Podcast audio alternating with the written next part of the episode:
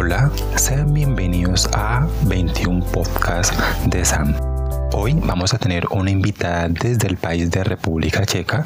Su nombre es Tere. Esta invitada, que para mí es muy especial, tuve la oportunidad de conocerla aquí en el país de Colombia cuando estaba realizando un intercambio en la Universidad del Valle. El día de hoy ella va a compartir con nosotros una historia que es de su país natal y es muy hermosa. Así que la vamos a escuchar atentamente. Espero que les guste mucho y que la disfruten. La lectura es un espacio muy importante para aprovechar ahora que estamos en esta cuarentena y también las historias. Así que escuchémosla.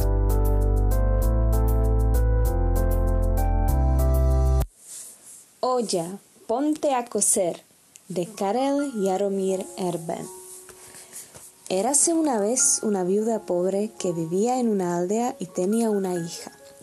Habitaban en una cabaña con el techo de paja todo roto y en el desván tenían unas cuantas gallinas. La anciana iba en invierno al bosque por leña, en verano por fresas y en otoño iba por los campos a recolectar lo que hubiera.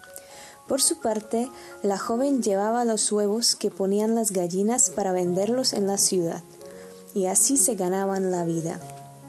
Una vez, durante el verano, la anciana se puso algo enferma y la joven tuvo que ir sola al bosque por fresas para tener algo que comer. Con las fresas hacían una papilla.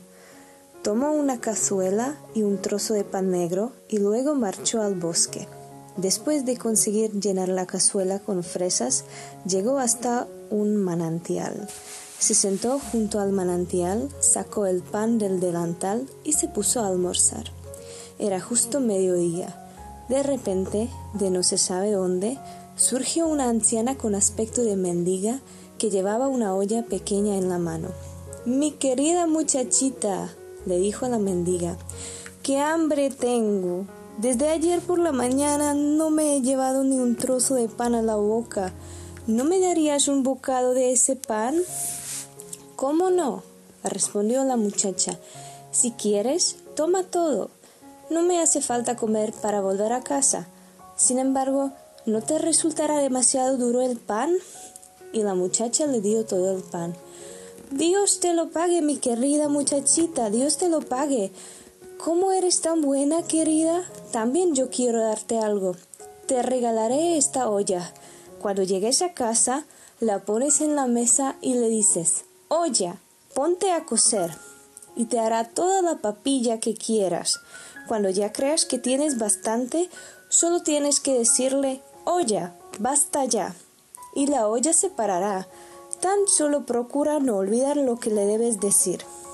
La anciana le entregó la olla y de repente desapareció sin que la muchacha supiera por dónde se había ido. Cuando llegó a casa, contó a su madre lo que le había sucedido en el bosque. Enseguida colocó la olla encima de la mesa y dijo Olla, Ponte a coser. La muchacha quería comprobar que la anciana no la había engañado, pero enseguida empezó a coserse la papilla y a crecer desde el fondo de la olla, de modo que cada vez había más y más. Antes de contar hasta diez, la olla ya estaba a rebosar. ¡Olla! ¡Basta ya!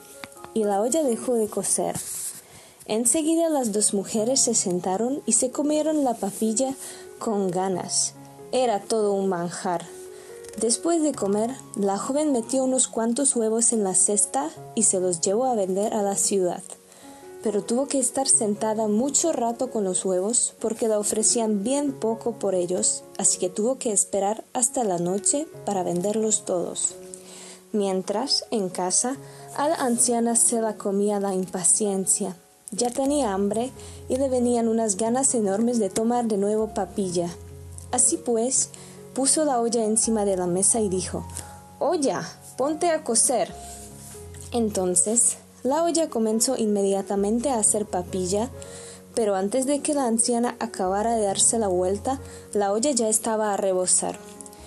Tengo que ir por un cuenco y, una cuchara, se dijo la anciana y se fue a la despensa pero cuando volvió se quedó horrorizada como de piedra. La papilla ya rebasaba el borde de la, olla y caía a borbotones en la mesa, de la mesa caía a la silla y de la silla al suelo. A la anciana se le había olvidado lo que tenía que decir para que la olla dejase de cocer. Dio un salto y cubrió la boca de la olla con un cuenco. Pensaba que así dejaría de salir papilla. Pero el cuenco se cayó al suelo y se hizo pedazos. La papilla no dejaba de brotar y se precipitaba como un aluvión. Ya había tanta papilla en la habitación que la anciana tuvo que escapar al zaguán. Juntó las manos y comenzó a lamentarse. ¡Ay! Esta infeliz ¿Qué ha traído a casa? Desde el primer momento yo ya sabía que no era nada bueno. Un rato después, la papilla ya se salía de la habitación y por el umbral entraba en el zaguán. Cuanta más papilla había, más rápido fluía. La anciana ya no sabía qué hacer, tenía tanto miedo que subió que se subió al desván sin dejar de lamentarse de lo que había traído la infeliz de la muchacha. Mientras tanto, la papilla seguía creciendo y salía a borbotones por la puerta y la ventana hasta alcanzar la plaza de la aldea y la carretera. ¿Quién sabe cómo habría acabado todo esto si felizmente en aquel momento no hubiese regresado la muchacha y hubiese ordenado Oye, basta ya. Pero en la plaza había ya una montaña de papilla tan enorme que los labradores, al volver, al volver por la noche de los campos, no pudieron pasar por allí de regreso a sus casas y tuvieron que atravesar la montaña de papilla abriéndose paso por ella a bocados.